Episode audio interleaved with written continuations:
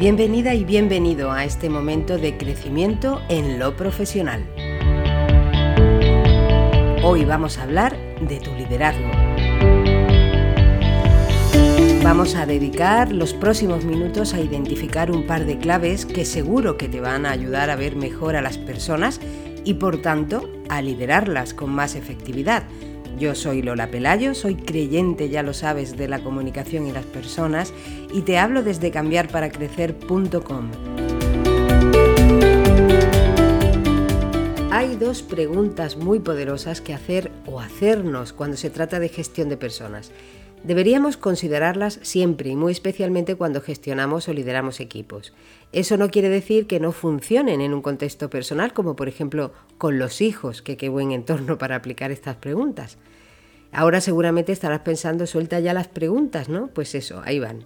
La primera pregunta, cuando vamos a encomendar a alguien una tarea o a pedirle a esa persona una determinada conducta, es ¿quieres hacerlo? O pensar, ¿quiere esa persona hacerlo? Fácil, ¿no? Nos preguntamos o le preguntamos directamente a la persona, si viene al caso, ¿quieres hacerlo? ¿O quieres ser eso que te estoy diciendo? Es muy importante la disposición de las personas ante lo que les proponemos porque nos va a dar claves muy importantes sobre cómo proponérselo para conseguir que sí quiera hacerlo o serlo. ¿Y acaso no es eso la definición del liderazgo? Una vez recogido el primer dato, sobre todo si tiene o no una disposición positiva, esto es, si quiere o no quiere hacer o ser eso, nos hacemos entonces la segunda pregunta poderosa. ¿Sabe hacerlo? Obvio, diréis, y lo es. Lo que pasa es que no nos paramos muchas veces a considerar esta obviedad, la verdad es esa, y solemos además medir a las personas por nuestro propio rasero. Son esas frases lapidarias que nos vienen rápido a la mente como, si esto es muy fácil, si yo puedo hacerlo y todo el mundo puede hacerlo, cualquiera sabe hacer esto, todo el mundo quiere esto, es de lógica, tendría que haber caído. Claro, claro, pero eso lo decimos desde nuestro mapa, que dirían los seguidores de Alfred Korzybski o de la programación neurolingüística. Pero el mapa no es el territorio.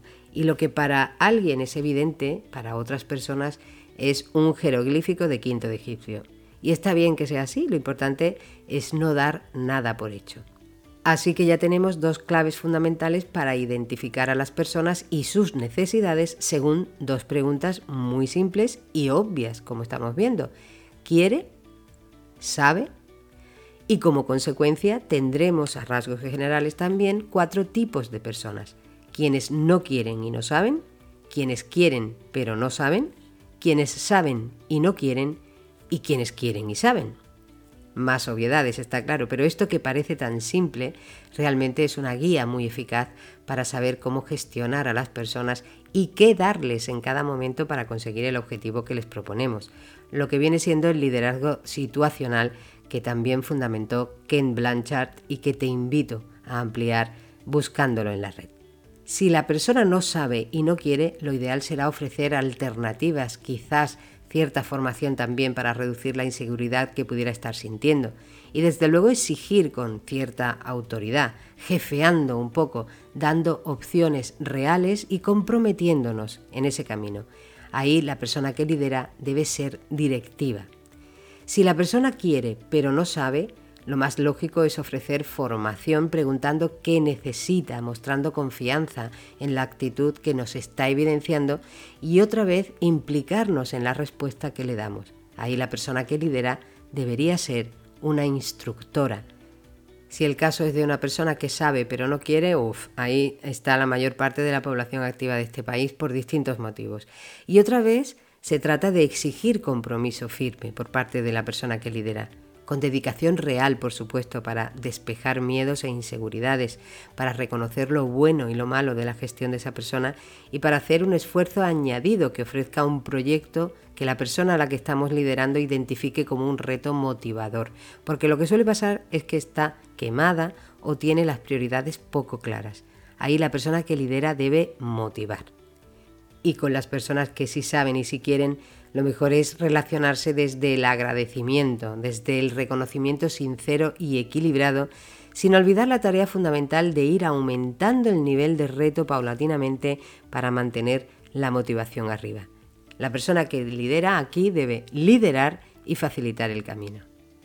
Esto que hemos recorrido juntos es un fundamento del liderazgo, indivisible en mi opinión de la motivación. Y en este sentido es interesante también que no olvidemos que en cuestiones de motivación somos casi igual de simples que no fáciles y otra vez todo se fundamenta en la respuesta que damos de nosotras y de nosotros mismos a dos preguntas. ¿Sentimos que importamos? Sabemos lo que aportamos, porque cuando sentimos que importamos y sabemos lo que aportamos, nadie tendrá que preguntarnos si queremos. Por eso te hago una última pregunta. ¿Escuchas tú a tu gente? Pues nos seguimos oyendo. Cuídate.